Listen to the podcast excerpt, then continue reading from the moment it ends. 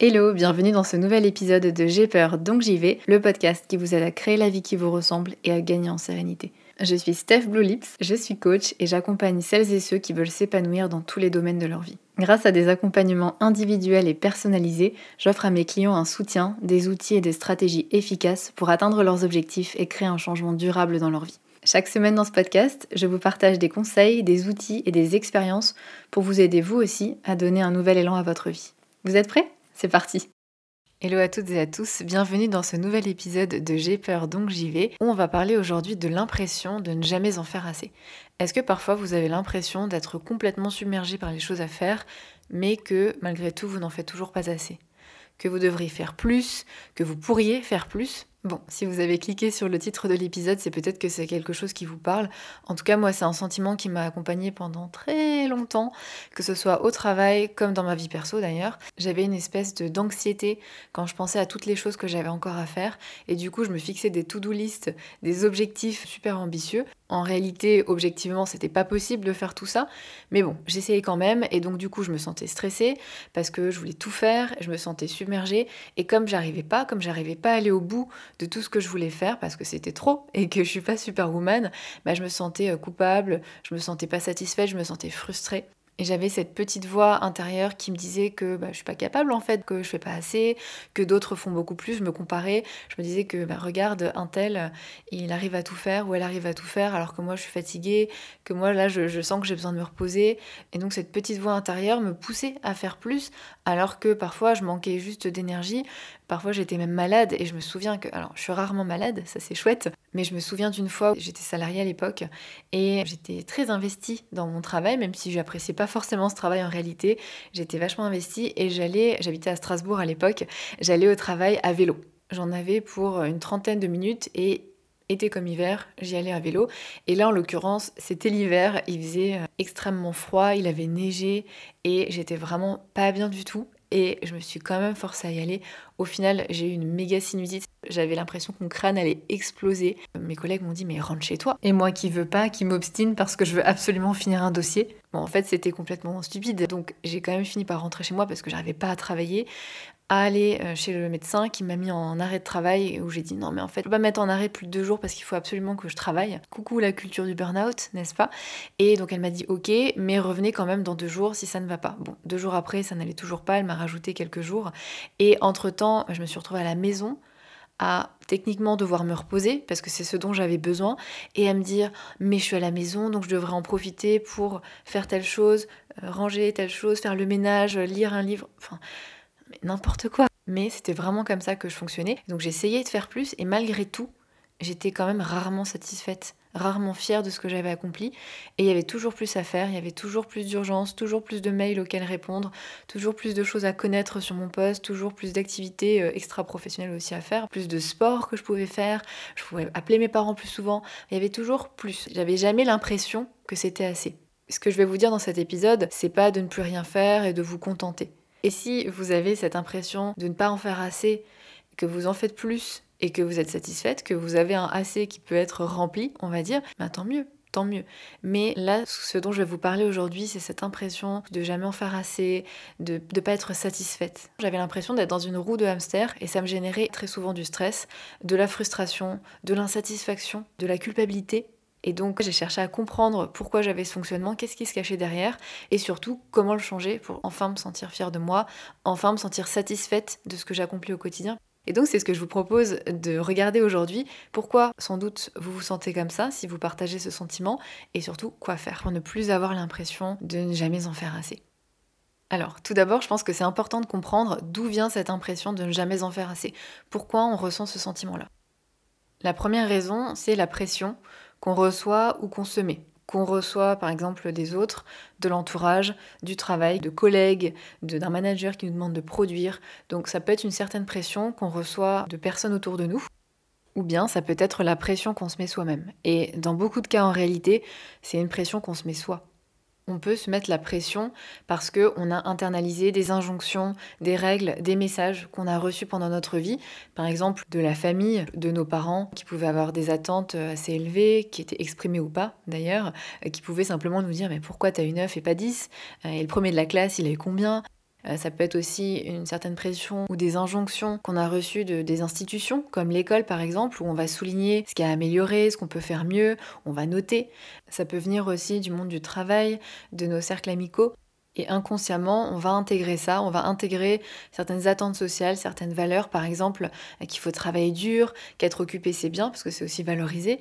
Et donc, par exemple, quand on se retrouve au chômage, que ce soit subi, ou bien que ce soit à travers une rupture conventionnelle, ou bien qu'on soit en, période de transition pour euh, changer de métier, créer une entreprise, peu importe, eh bien, on peut avoir une certaine culpabilité de ne pas travailler, de ne pas être productif, parce que le travail, c'est une valeur forte dans notre société. Et donc, quand on s'y conforme pas, on va avoir une certaine culpabilité. Quand on n'est pas occupé, quand on n'est pas en train de faire quelque chose, on peut avoir cette impression de perdre du temps et donc de perdre notre vie, presque de gâcher notre vie. Et puis il y a aussi toutes ces injonctions à être efficace, à être productif. Et ça vaut dans le pro, bien sûr, dans la sphère professionnelle, au travail, mais aussi dans le perso. Et on peut se retrouver à vouloir optimiser même nos loisirs, à performer nos passe-temps. Si je lis un livre, ben, il faut que ça me serve pour telle chose. Il faut toujours être efficace, il faut toujours être productif. Et c'est un petit peu comme si dans notre société, on se définissait par nos accomplissements. Ce que je fais, c'est presque ce que je suis. Et donc du coup, pour m'estimer moi-même, pour me sentir bien avec moi-même, pour sentir que j'ai de la valeur et que j'ai de la valeur aussi aux yeux des autres, ben, il faut que je fasse des choses, il faut que j'accomplisse des choses. Et comme il y a toujours plus à faire, et ben voilà, je suis un peu dans ce cercle vicieux d'insatisfaction et de devoir être dans l'action pour me sentir bien avec moi-même. Et pareil, une autre injonction qu'on reçoit, c'est celle de toujours s'améliorer, de se perfectionner, euh, d'ajouter un énième diplôme à notre CV, d'acquérir une nouvelle compétence, d'évoluer d'année en année, parce que sinon, bah, c'est qu'on n'est peut-être pas ambitieux, qu'on est paresseux. Et puis pareil, il faut avoir une routine, il faut avoir un mode de vie sain, il faut avoir de bonnes habitudes. Donc on va s'évertuer à faire de la méditation, à faire du yoga, à aller courir, à manger healthy, à essayer de rester jeune et belle, etc. Et en soi, c'est super. En vrai, il n'y a pas de problème avec ça. Il n'y a pas de problème avec le fait de vouloir avoir un mode de vie sain. Le problème, c'est quand ça devient une pression supplémentaire, quand ça devient presque une tyrannie. Il faut performer en tout, euh, dans tout, dans notre travail, dans nos relations, dans nos loisirs, euh, même la santé, le sport, même les enfants, en fait, parfois. Et donc, on se met beaucoup de pression.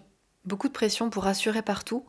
Et forcément, comme on n'est pas superwoman, eh ben, on va avoir cette impression de ne pas en faire assez, de ne pas assurer, de ne pas être à la hauteur. Donc ça, pour moi, c'est la première vraie grande raison pour laquelle on a cette impression de jamais en faire assez. C'est parce qu'on a internalisé, on a intégré certains messages de la société, de notre entourage, du travail, etc. sur ce qu'il faudrait faire, sur ce qu'il faudrait être. Et puis une autre raison que je vois aussi et qui nous met pas mal la pression, c'est le fait de se comparer on se compare aux autres et forcément toujours à ceux qui font plus, qui font mieux. Bien sûr, ce qu'on voit, c'est que l'extérieur, notamment sur les réseaux sociaux. Puis quand on va sur les réseaux sociaux, bah, il y a un peu cette accumulation aussi. C'est-à-dire qu'une personne, si je la prends seule, bah, elle fait peut-être euh, des choses normales, mais en fait, quand je vois toutes ces personnes qui font plein de choses, bah, j'ai l'impression que tout le monde fait plein de choses et moi, je, je fais rien ou je fais pas assez. Et bien sûr, il n'y a pas que les réseaux sociaux. Je peux me comparer à mes amis qui ont peut-être déjà accompli telle ou telle chose plus jeune que moi. Je peux me comparer, et ça c'était mon cas d'ailleurs, euh, on peut se comparer avec son partenaire par exemple, ou sa partenaire qui a peut-être un fonctionnement différent, qui fait peut-être plein de choses, qui est peut-être super actif, qui a peut-être pas besoin de dormir autant, de se reposer autant. Et donc on a l'impression de soi-même pas en faire assez. moi c'était vraiment mon cas. Euh, je comparais beaucoup mes capacités de travail, donc on travaillait tous les deux à la maison. Et je pouvais du coup comparer en direct ce que je faisais, le nombre d'heures que je travaillais. Et moi, parfois, j'avais besoin d'une sieste, j'avais besoin de faire des pauses, alors que lui, toute la journée, je le voyais euh, concentré à faire plein de choses. Et j'avais régulièrement l'impression de pas en faire assez, d'être feignante hein, presque. Hein. Clairement, c'est ça. Mais on peut aussi se comparer euh, à un manager, à d'autres collègues, euh, si vous êtes entrepreneur ou entrepreneuse, à d'autres entrepreneurs. Et ça peut clairement nous donner l'impression, ce sentiment qu'on n'en fait pas assez, qu'on devrait faire plus. Et une autre raison, et ça je le vois assez souvent, euh, pour des personnes qui ont l'impression de jamais en faire assez dans leur travail, c'est souvent que derrière il n'y a pas de reconnaissance. On a tous besoin, toutes et tous besoin de reconnaissance sociale et clairement le travail c'est un lieu privilégié pour s'accomplir à ce niveau-là. Et pour s'accomplir justement on a besoin de se sentir utile, on a besoin de se sentir reconnu, que ce soit par notre hiérarchie, que ce soit par nos clients. Et c'est un peu une rétribution symbolique. Il y a la rétribution financière que l'on obtient, c'est-à-dire euh, ben, le salaire à la fin du mois, mais il y a aussi la rétribution symbolique, le fait de se sentir utile, de se sentir reconnu. Et ça ça va bien sûr ça va complètement varier en fonction des personnes. Ce qui nous procure un sentiment d'utilité, c'est très varié. Certaines personnes vont se sentir utiles quand elles apportent quelque chose dans leur équipe ou qu'elles apportent quelque chose à leur entreprise. Pour d'autres, se sentir utile, ça va être impacter directement euh, la vie des personnes. voilà, c'est très varié, mais en tout cas, on a besoin de sentir qu'on fait quelque chose d'utile. En tout cas, je pense la plupart des personnes, on a aussi besoin de reconnaissance. Et donc, ça peut être compliqué quand on n'a pas de feedback, ou bien quand les personnes qui nous font un feedback vont appuyer sur ce qui n'est pas fait, sur ce qui est mal fait, sur ce qui pourrait être mieux fait et pas forcément sur ce qui fonctionne, ou en tout cas on va peu parler de ce qui est bien fait. Et pourtant on a besoin. Euh, les deux sont pas incompatibles. On peut bien sûr dire ce qui a amélioré tout en soulignant ce qui a été bien fait. Et on a besoin de ça. On a besoin de, feedback, de retour. Et quand on n'en a pas, on peut avoir tendance à penser que peut-être on fait pas assez, que peut-être on fait pas assez bien, et on va chercher à obtenir cette reconnaissance, et donc ça veut peut-être parfois dire aussi se surinvestir dans son travail. Et pour continuer sur le travail, parfois on a l'impression de ne jamais en faire assez parce que on nous demande beaucoup, parce que euh, on est peut-être surchargé de travail aussi, parce que c'est sans fin. Puis on a des urgences qui se calent, on a des calls, on a des réunions, et même quand on quitte le travail, on continue de recevoir des mails, on continue de recevoir des sollicitations. Donc on a l'impression que ça finit jamais vraiment, et on peut avoir clairement cette impression de jamais en faire assez. Et puis enfin, dernière raison, en tout cas, dernière autre grande raison qui selon moi fait qu'on a cette impression de jamais en faire assez, c'est qu'en réalité, on ne prend pas le temps d'apprécier ce qu'on a déjà accompli. On est tellement concentré sur ce qui reste à faire, sur ce qu'on a à faire demain, sur ce qu'on n'a pas encore fait, on est toujours en train de passer à la chose suivante et on ne prend pas le temps de s'arrêter une minute pour regarder tout ce qu'on a déjà fait, tout ce qu'on a déjà accompli. Donc on se sent jamais satisfait ou satisfaite de ce qu'on a accompli et on a toujours l'impression qu'il y a plus à faire puisqu'on se concentre que là-dessus. Et les conséquences, je vous en parlais au début, c'est qu'on se sent stressé, qu'on se sent frustré, qu'on se sent pas forcément satisfait, fier de soi, parce que bah, on se fixe des objectifs qui sont en réalité inatteignables, on a des attentes qui sont irréalistes sur ce qu'on voudrait faire, et donc on se sent submergé, on se sent stressé, et au final, bien sûr, on n'arrive pas à tout faire parce que c'était pas possible, et donc on se condamne soi-même à se sentir déçu, à se sentir frustré, à avoir l'impression qu'on n'en fait pas assez, et en réalité, le problème, c'est pas nous, le problème, c'est qu'on s'est fixé des attentes qui de base étaient irréalistes. Si vous mettez 10 choses sur votre to-do list alors que clairement on sait qu'on pourra en faire 3 ou 5 ou 6, ben on se prédestine à se sentir frustré, à se sentir déçu, à avoir de la culpabilité de ne pas réussir à tout faire et à penser au final qu'on ne fait pas assez et au bout du compte qu'on n'est pas assez. Parce qu'à force de ne pas atteindre nos objectifs, nos objectifs inatteignables, et d'être déçu, ben notre estime en prend un coup. Parce qu'on se dévalorise, on se dit qu'on est nul et en fait on s'auto-sabote soi-même. Et c'est important de prendre conscience de ça parce que euh, souvent les personnes que, que j'accompagne au début me disent qu'elles ont un problème d'organisation et c'est pour ça qu'elles n'arrivent pas à tout faire. en réalité, bien souvent le problème n'est pas là. Le problème, c'est les attentes irréalistes, c'est la pression qu'elles se mettent, c'est de lier l'estime de soi avec ce qu'on accomplit et du coup, il faut accomplir plein de choses pour se sentir bien avec soi-même. Ça mériterait d'être plus creusé et puis c'est ce qu'on fait en coaching bien sûr et c'est ce sur quoi on travaille. Mais en tout cas, aujourd'hui, je vais vous proposer des clés pour vous sentir satisfaite, pour vous sentir fière de vous au quotidien. Alors, tout d'abord, moi, la base de la base, c'est que quand je me sens submergée, quand je me sens dépassée, quand j'ai cette culpabilité, je me demande déjà, est-ce que c'est moi qui me mets la pression? Est-ce que c'est moi qui m'ajoute du stress? Est-ce que c'est moi qui me mets 10 euh, choses sur ma to-do list alors que je sais que c'est impossible? Euh, Est-ce que c'est moi qui euh, veux faire plein de trucs alors qu'en fait je suis crevée ou je suis malade? Est-ce que c'est moi qui a cette attente pour moi-même d'assurer partout et parfaitement? Ou est-ce que c'est quelqu'un d'autre qui fait des demandes, qui a des attentes, qui me met la pression par exemple? Si c'est le cas, si en fait j'ai cette impression de jamais en faire assez parce que les autres me demandent certaines choses et que j'essaye de répondre à leurs attentes, ben là la question ça va être comment est-ce que je peux mieux poser mes limites avec cette personne ou ces personnes, comment est-ce que je peux mieux communiquer mes besoins? Et ensuite ben, se mettre en action. Et pour ça, je vous invite à écouter l'épisode précédent. C'est l'épisode 70 qui s'appelle Comment poser ses limites et les faire respecter. Là, ça va vraiment répondre à cette question-là. Par contre, si vous vous rendez compte qu'en réalité c'est vous, en réalité c'est vous toute seule qui vous mettez la pression, et pour moi en tout cas c'est souvent le cas. Pour moi c'est souvent moi qui me mets la pression toute seule, ou bien moi qui me mets la pression parce que j'ai l'impression que les autres ont des attentes, mais en réalité ils m'ont rien demandé du tout. C'est moi qui me mets, euh, qui me suis mis ça dans la tête en fait, hein, clairement. Ben si c'est le cas, je reprends ma responsabilité je reprends ma responsabilité parce que dans cette situation-là, je peux avoir l'impression de, de, une espèce d'impression d'impuissance. Et en réalité, ben non, c'est moi qui ai le pouvoir aussi de changer les choses. Et pour ça, j'applique les clés suivantes et c'est ce que je vous propose de faire aujourd'hui. Déjà dans un premier temps, première clé, de faire un petit peu d'introspection pour prendre conscience des attentes que vous avez. Prendre conscience de ce que vous attendez de vous-même. Est-ce que peut-être vous attendez de traiter tous vos mails euh, au travail, peut-être de toujours répondre présente quand on vous propose quelque chose, une sortie, un resto, bref. Essayez de définir quelles sont les attentes que vous avez qui génèrent du coup ce stress, cette insatisfaction, cette culpabilité, cette frustration. Et vous pouvez même aller plus loin et faire un inventaire de vos attentes. Donc prendre un petit peu de hauteur, prendre le temps de vous poser avec un carnet, avec un stylo et noter quelles sont les attentes que vous avez pour chaque domaine de votre vie, en essayant d'être le plus honnête possible. Qu'est-ce que vous attendez de vous-même dans votre vie professionnelle, dans votre vie amoureuse, dans votre vie de famille, dans vos loisirs, dans votre vie sociale? Moi, par exemple, une de mes attentes, c'était de toujours terminer mes to-do list. C'était de toujours avoir ma inbox zero, de toujours avoir ma boîte mail vide, d'avoir traité tous mes mails. Sauf que parfois, c'était clairement pas possible et que c'était pas ce qui était le plus important non plus. Bref, euh, un autre, euh, une autre attente que j'avais envers moi-même, c'était toujours de faire un max d'activités le week-end, de toujours avoir des trucs de prévu pour vraiment profiter à fond de mes week-ends. Sauf que parfois, ben, j'avais juste envie de, de me reposer, de ne rien faire, et c'est tout à fait ok aussi. Mais comme j'avais cette attente de toujours optimiser, de faire euh, un maximum de choses intéressantes le week-end, de rien louper, et eh ben, je ressentais beaucoup de frustration et puis de culpabilité aussi quand euh, je faisais rien, tout simplement. Donc essayez de creuser un petit peu, et puis ensuite de vous poser quelques questions. Est-ce que cette attente-là que vous avez, est-ce qu'elle vient de vous? Est-ce que c'est ce que vous voulez vraiment? Ou est-ce que c'est plutôt ce que d'autres personnes attendent de vous? Ce que vous pensez que d'autres personnes attendent de vous? Euh, Votre famille, vos amis, euh, vos, collègues, la société?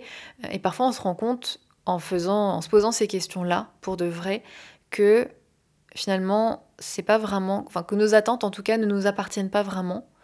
Et que ce sont plutôt les attentes et les objectifs d'autres personnes. D'autres questions qui peuvent être intéressantes à se poser, c'est de vous demander comment cette attente, elle vous est utile, comment elle vous aide. Parce que en réalité, d'avoir des attentes, d'avoir des goals, c'est très bien. En fait, hein, c'est motivant d'avoir des attentes qui sont élevées. Et si c'est le cas, si c'est juste motivant pour vous, comme je vous le disais au début, c'est super. Mais parfois, ce que je remarque avec mes clientes, c'est qu'au lieu de les motiver, bah, ça les décourage parce qu'elles ont des objectifs qui sont trop élevés, qu'elles ne peuvent pas toujours atteindre, et elles se dévalorisent, elles perdent confiance en elles. Donc ça, c'est une autre question à vous poser. C'est comment, au contraire, cette attente vous fait du mal, comment est-ce qu'elle vous dessert? Par exemple, en vous générant pas mal de stress, de l'insatisfaction, euh, parce que vous vous dévalorisez aussi peut-être quand vous n'atteignez pas ces attentes-là. Et si vous voyez que ça vous dessert justement, que ça vous fait plus de mal que de bien, bah, ça peut aider à lâcher un petit peu prise sur ces attentes-là. Ensuite, la deuxième clé que j'ai pour vous aujourd'hui, c'est d'accepter que vous ne pouvez pas tout faire et faire des choix. Alors oui, ça paraît évident, on sait au fond qu'on ne peut pas tout faire. On sait qu'on ne peut pas tout faire à fond, qu'on ne peut pas être parfaite, mais on essaye quand même. Et donc forcément, on se retrouve déçu, on se retrouve frustré. Et donc c'est hyper important de conscientiser ça et de le concrétiser aussi, c'est-à-dire de faire des choix, de définir ce que vous voulez vraiment, ce qui est vraiment important pour vous, ce qui est vraiment essentiel, et de faire des choix par rapport à ça de ok, ben, je peux pas tout faire et donc je priorise, je baisse mes attentes sur certaines choses, j'accepte d'en faire moins sur certaines choses parce que je peux pas tout faire, mais du coup je me focus, je me concentre sur ce qui est important pour moi. Et ça, ça demande de faire le deuil de certaines choses euh, parce que euh, ben, on peut pas tout faire, encore une fois, mais ça permet aussi de profiter plus, de se sentir moins stressé et surtout en accord avec soi-même. Troisième clé, et c'est la suite logique, c'est de développer des attentes qui soient plus réalistes et qui soient flexibles aussi. Parce que c'est bien d'avoir des attentes qui sont ambitieuses, oui, c'est super, mais il faut que ce soit réaliste, sinon vous serez jamais satisfaite de vous puisque vous pourrez jamais les atteindre. Donc ça demande, d'une part, d'être honnête avec vous-même sur ce que vous pouvez réellement accomplir. Et ça, ça demande d'évaluer aussi vos ressources et d'accepter vos limites. Vos limites en temps, vos limites en énergie. Ça demande d'accepter que on a tous des capacités différentes et c'est ok et ça ne sert à rien de se comparer.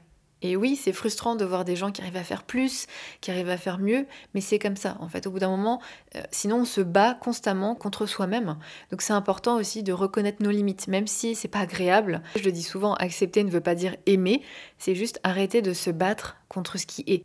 Donc concrètement, bah, essayez de réfléchir à des attentes que vous pourriez avoir pour vous-même qui soient plus réalistes, qui soit en phase avec la réalité, avec vos ressources, avec ce que vous pouvez réellement accomplir et qui soit aussi flexible.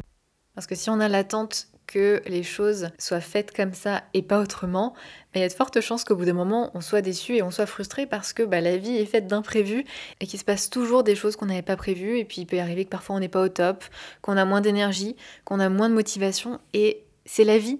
C'est la vie et c'est important d'être flexible pour prendre en compte ça parce que sinon on va forcément être déçu. Et le fait d'être flexible, ça ne veut pas dire en gros, euh, se, la couler douce, ça veut dire ajuster nos attentes en fonction de la réalité, parce que la réalité évolue et ça permet d'avancer sainement. Par exemple, si j'ai cette attente de, moi, de moi-même de faire du sport cinq fois par semaine, et c'est une attente que j'avais pour de vrai, et à l'époque je faisais pas d'escalade, j'allais à la salle de sport et je me disais il faut que j'aille à la salle de sport tel jour, tel jour, tel jour, et en plus il faut que j'y aille, mais il faut pas que j'y aille 20 minutes, il faut que j'y aille une heure et que je fasse un full workout. Sauf que parfois j'avais plus de travail, parfois j'avais des amis qui me proposaient d'aller boire un verre et c'était le jour où j'avais prévu d'aller à la salle après le travail. Certains jours tout simplement j'étais fatiguée parce que j'avais une journée éprouvante et le fait de me dire je dois absolument y aller cinq fois par semaine fait que bah, je culpabilisais quand je n'y allais pas parce que parfois bah, j'y allais pas. Au lieu de me dire ben oui idéalement j'aimerais y aller cinq fois par semaine mais parfois, il faut prendre en compte aussi la réalité, que j'ai aussi d'autres choses qui sont importantes pour moi. Je pense aller boire un verre avec mes amis, c'était important pour moi aussi. Et donc, c'est ok de louper un jour, ou c'est ok de pas y aller une journée et d'y aller le lendemain. Et avant, j'étais vraiment dans ce truc où il fallait que les choses soient comme ça. Et comme j'y arrivais pas, parce qu'il y a toujours quelque chose qui se passe pas comme prévu, j'étais déçue et j'abandonnais. Et la différence aujourd'hui, et c'est ce que j'essaie de vous transmettre aussi en vous disant tout ça, c'est que quand je me dis bah, parfois les choses se passent pas comme prévu et que je suis flexible, ben je me je m'auto-flagelle pas, je me culpabilise pas, je me dis bah oh, c'est pas grave en fait, j'irai demain ou je vais faire 20 minutes ou 10 minutes et c'est déjà bien et sur la durée, déjà ça fait du bien au moral parce que je suis plus en train de m'auto-flageller, de, de m'auto-critiquer, de me blâmer dès que je fais un pas de côté. Et puis du coup, je continue d'être motivée et surtout je m'écoute. Parce que quand on a l'impression parfois de jamais en faire assez, c'est comme si on était en lutte contre nous-mêmes. C'est pour ça que c'est vraiment essentiel d'être flexible. Et encore une fois, être flexible ne veut pas dire qu'on va ne plus rien faire. C'est simplement qu'on s'écoute, qu'on agit comme une amie, comme une personne, on, se soutient soi-même finalement, plutôt qu'agir comme un petit tyran avec soi-même. Quatrième clé pour concrétiser ça, c'est de définir des objectifs et des objectifs qui soient réalistes. Et ça demande de vous demander, c'est quoi assez? Parce que vous avez l'impression de ne pas en faire assez. Mais c'est quoi assez? Comment est-ce que vous saurez que vous en avez fait assez? Parce que souvent on n'a pas défini ce que c'est ce assez. Et donc forcément c'est illimité parce que je peux toujours faire plus, je peux toujours savoir plus, je peux toujours apprendre plus, je peux toujours... Euh, il y a toujours plus. Donc c'est important aussi de définir c'est quoi assez, quand est-ce que vous serez satisfaite? Parce que sinon bah, forcément vous serez jamais satisfaite ou seulement quand vous serez parfaite, ce qui n'arrivera jamais. Et un bon outil pour ça, que vous connaissez sans doute, mais ça fait du bien de, le rappeler et de le remettre, c'est de définir des objectifs SMART. Donc l'acronyme SMART, c'est un objectif S qui soit spécifique, M qui soit mesurable, A qui soit atteignable, R qui soit réaliste, qui soit cohérent, et T qui soit temporellement défini, qui soit défini dans le temps. Plus précisément, spécifique, ça signifie que ça ne doit pas être un objectif généraliste, typiquement de ne pas se dire bah, je vais gérer tel dossier, non, c'est d'avoir un objectif spécifique. Par exemple, demander telle pièce à mon client ou euh, rédiger tel compte rendu. Où là, c'est clair, c'est spécifique parce que gérer le dossier, ça veut dire quoi concrètement? Ensuite, le M, c'est mesurable. C'est-à-dire qu'il faut que vous puissiez définir quand est-ce que vous aurez atteint votre objectif, quand est-ce que vous considérez l'objectif atteint. Ensuite, le A, atteignable, c'est bah, il faut que ce soit faisable en fait. Hein. Ça ne veut pas dire que ça doit être un objectif simple, ça peut être un objectif euh, difficile, euh, challengeant, ambitieux, mais il faut que ce soit faisable quand même. Par exemple, si vous attendez de vous de tout savoir sur votre poste en deux semaines ou en un mois, bah c'est pas forcément peut-être, hein, mais Peut-être que c'est justement pas un objectif atteignable parce qu'il faut tendre la pratique, euh, vivre certaines situations pour vraiment tout connaître sur le poste. Donc d'avoir cette attente de vous-même que vous soyez top opérationnel et que vous sachiez tout en quelques mois, en quelques semaines, c'est pas un objectif très réaliste et très atteignable. Et ensuite, le R, bah, c'est justement réaliste, c'est-à-dire qu'il faut que ce soit cohérent avec le contexte. Et le T, temporellement défini, bah, c'est de déterminer dès le départ une échéance, une deadline. Et le fait de fixer vos objectifs comme ça, ça vous permet aussi bah, d'une part d'être plus stratégique et surtout de mesurer votre progression et de voir si vous en avez fait assez, de mesurer concrètement l'impact de vos efforts. Et ça, c'est motivant et c'est super important pour voir qu'en fait, vous faites des choses et vous accomplissez des choses. Ensuite, cinquième clé, si je ne me trompe pas, c'est de prioriser vos tâches. Donc si vous avez l'impression de jamais en faire assez, d'être débordé, c'est important de prioriser. Et ça rejoint un petit peu le point 2 où je vous disais qu'il faut accepter que vous ne pouvez pas tout faire et faire des choix. Ben, là, c'est vraiment le mettre en action. Et pour ça, je vous propose la matrice d'Eisenhower.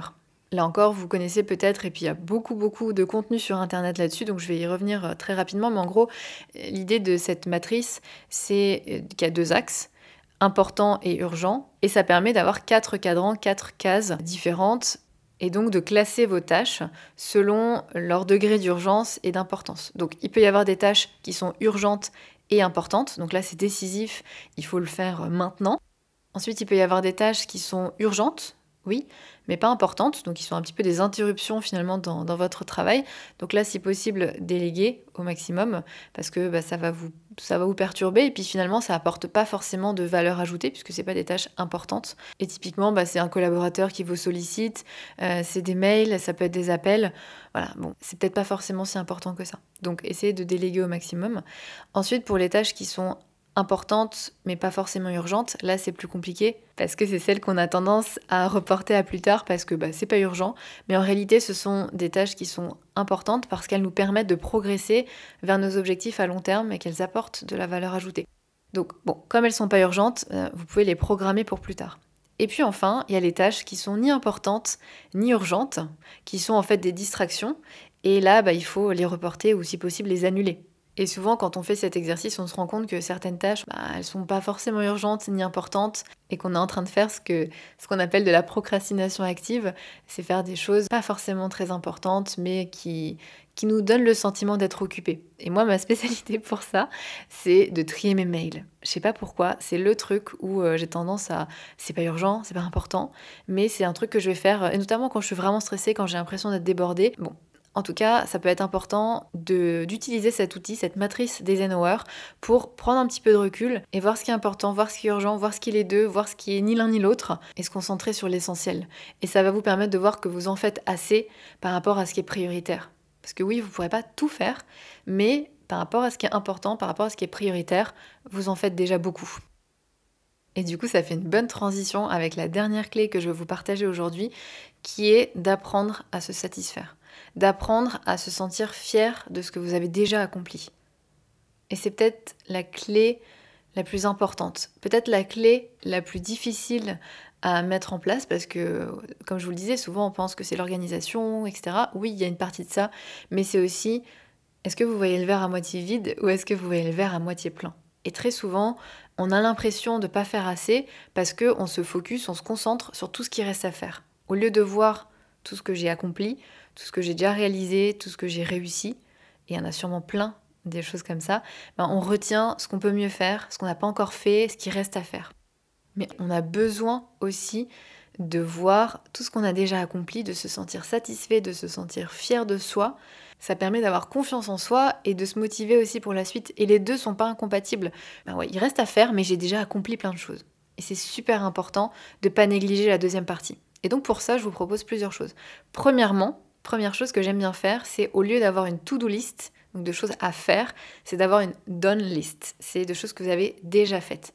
Donc ça peut être quelque chose, moi j'aime bien le faire en fin de journée, écrire au moins, et je dis bien au moins parce que c'est vraiment le, minimum minimum, écrire au moins 5 choses que vous avez fait aujourd'hui et si possible, notez toutes les choses que vous avez faites aujourd'hui. Et il n'y a pas de petites choses. Notez toutes les actions que vous avez faites. Et attention quand même avec cet exercice, parce que le but, c'est pas de vous évaluer, d'évaluer ce que vous avez fait, mais c'est d'apprécier le chemin parcouru, d'apprécier ce que vous avez fait. Donc de voir le verre à moitié plein. Et vous allez voir que c'est hyper encourageant. Un autre exercice que j'aime beaucoup et que je vais vous proposer aujourd'hui, si vous avez l'impression de ne pas en faire assez, de ne pas être au top, c'est de revenir un petit peu sur tout ce que vous avez accompli, par exemple depuis que vous avez euh, commencé ce nouveau job, quels sont tous les progrès que vous avez faits, tout ce que vous avez accompli, ou bien qu'est-ce, toutes les choses que vous avez accomplies ces cinq dernières années dans votre vie? Et vous allez voir qu'il y en a des choses et ça permet de remettre les choses un petit peu en perspective et de se sentir un petit peu fier quand même de voir qu'on a accompli des choses. Et là, et je vais terminer là-dessus, ce qui est vraiment essentiel aussi pour apprendre à vous satisfaire de ce que vous avez déjà accompli, à reconnaître que vous en faites déjà quand même, même s'il y a encore des choses à faire et que vous pourriez faire plus que vous faites déjà des choses, ça va être super important d'être bienveillant ou bienveillante envers vous-même. Quand vous avez l'impression de ne pas en faire assez, demandez-vous ce que vous diriez à une amie ou un ami ou un proche, euh, ou à quelqu'un de votre famille par exemple, qui est dans votre situation, qu'est-ce que vous lui diriez? Si cette personne vous disait ça à vous, qu'elle a l'impression de ne pas en faire assez, quelle serait votre réponse? Qu'est-ce que vous lui diriez?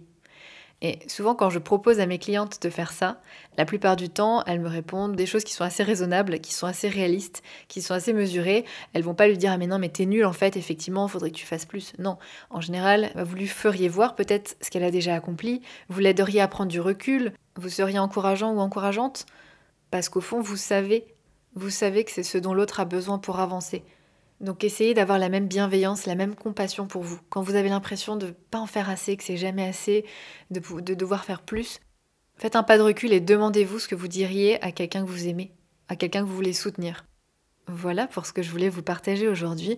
Alors pour faire un petit point sur les différentes clés que je vous ai partagées, premièrement, de faire un petit peu d'introspection et d'essayer de regarder quelles sont les attentes que vous avez derrière. Quand vous avez l'impression de jamais en faire assez, qu'est-ce que vous attendez de vous-même? Ensuite, d'accepter que vous ne pouvez pas tout faire et faire des choix, donc par rapport à vos valeurs, vos priorités. Troisièmement, de développer des attentes qui sont plus réalistes et qui sont flexibles. Quatrièmement, de définir des objectifs qui sont réalistes, notamment en utilisant la méthode SMART. Cinquièmement, de prioriser vos tâches, et là vous pouvez utiliser la matrice d'Eisenhower. Et dernièrement, d'apprendre à vous satisfaire, d'apprendre à reconnaître tout ce que vous avez déjà accompli.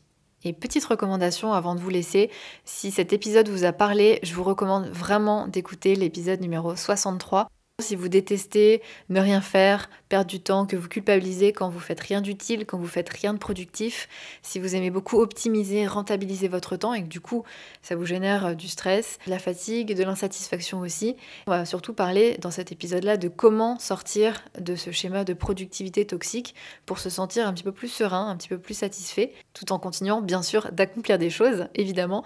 En tout cas, c'est un épisode qui est vraiment hyper complémentaire avec des clés vraiment différentes de celles que je vous propose dans cet épisode-là, mais qui je trouve est très lié. En fait, c'est vraiment un sujet connexe. Donc, je vous invite à l'écouter. C'est l'épisode 63.